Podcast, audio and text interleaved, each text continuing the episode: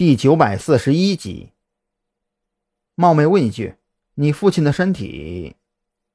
张扬知道这话问的有些不太合适，毕竟曹慧玲连续受到惊吓刺激，还眼睁睁看着堂妹死在身边，眼下自己提起他的父亲，难免会有些情绪波动。他三年前就确诊患有直肠癌，这三年来也就是用钱吊着命罢了。曹慧玲面色微变，却也没有遮掩。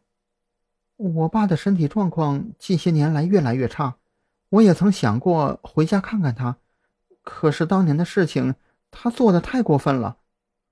张扬点了点头，没再继续追问。这个话题再继续下去，就是人家父女之间的个人恩怨了，自己一个外人也不好多嘴。呃，曹女士，能跟我们说说你的父亲吗？啊，或者是曹家的情况。根据我们的了解，曹家在二十多年前曾经掌控着山南市全部的客运渠道以及近半的货运公司，但是近几年来，郑浩天看出张扬面色有异，便接替他开口问道：“曹家的事情跟我没有关系，况且曹家的女儿是无权过问家事的，恕我无法回答。”曹慧玲对于这个问题非常抗拒，她甚至闭上眼睛以示抗议。张扬疑惑地皱起眉头，直觉告诉他，曹慧玲此话言不由衷，她的沉默背后肯定隐藏着不为人知的秘密。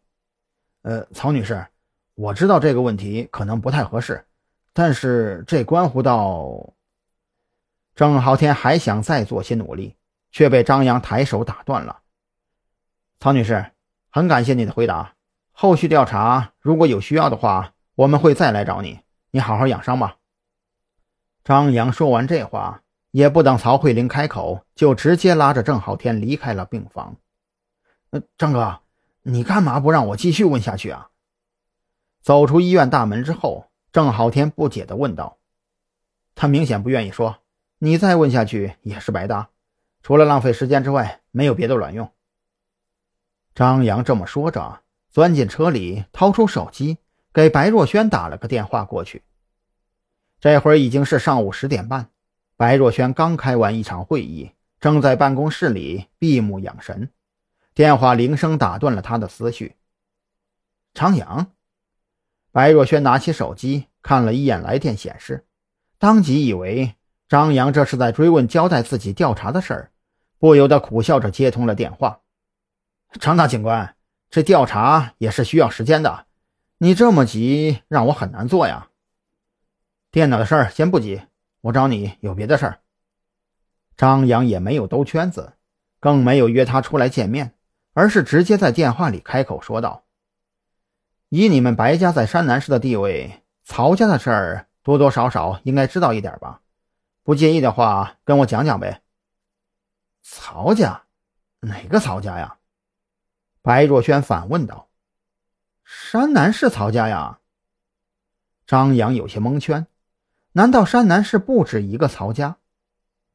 我知道山南是曹家，我问的是……白若萱顿了顿，话筒里传出一声叹息：“哎，算了，这事儿啊，不方便在电话里说。嗯，这样吧，你现在来我公司，我抽出来一个小时给你详细说说。好，我马上到。”张扬当即眯起了眼睛，白若萱这话可谓是别有深意，是担心自己录音，还是担心电话被窃听呢？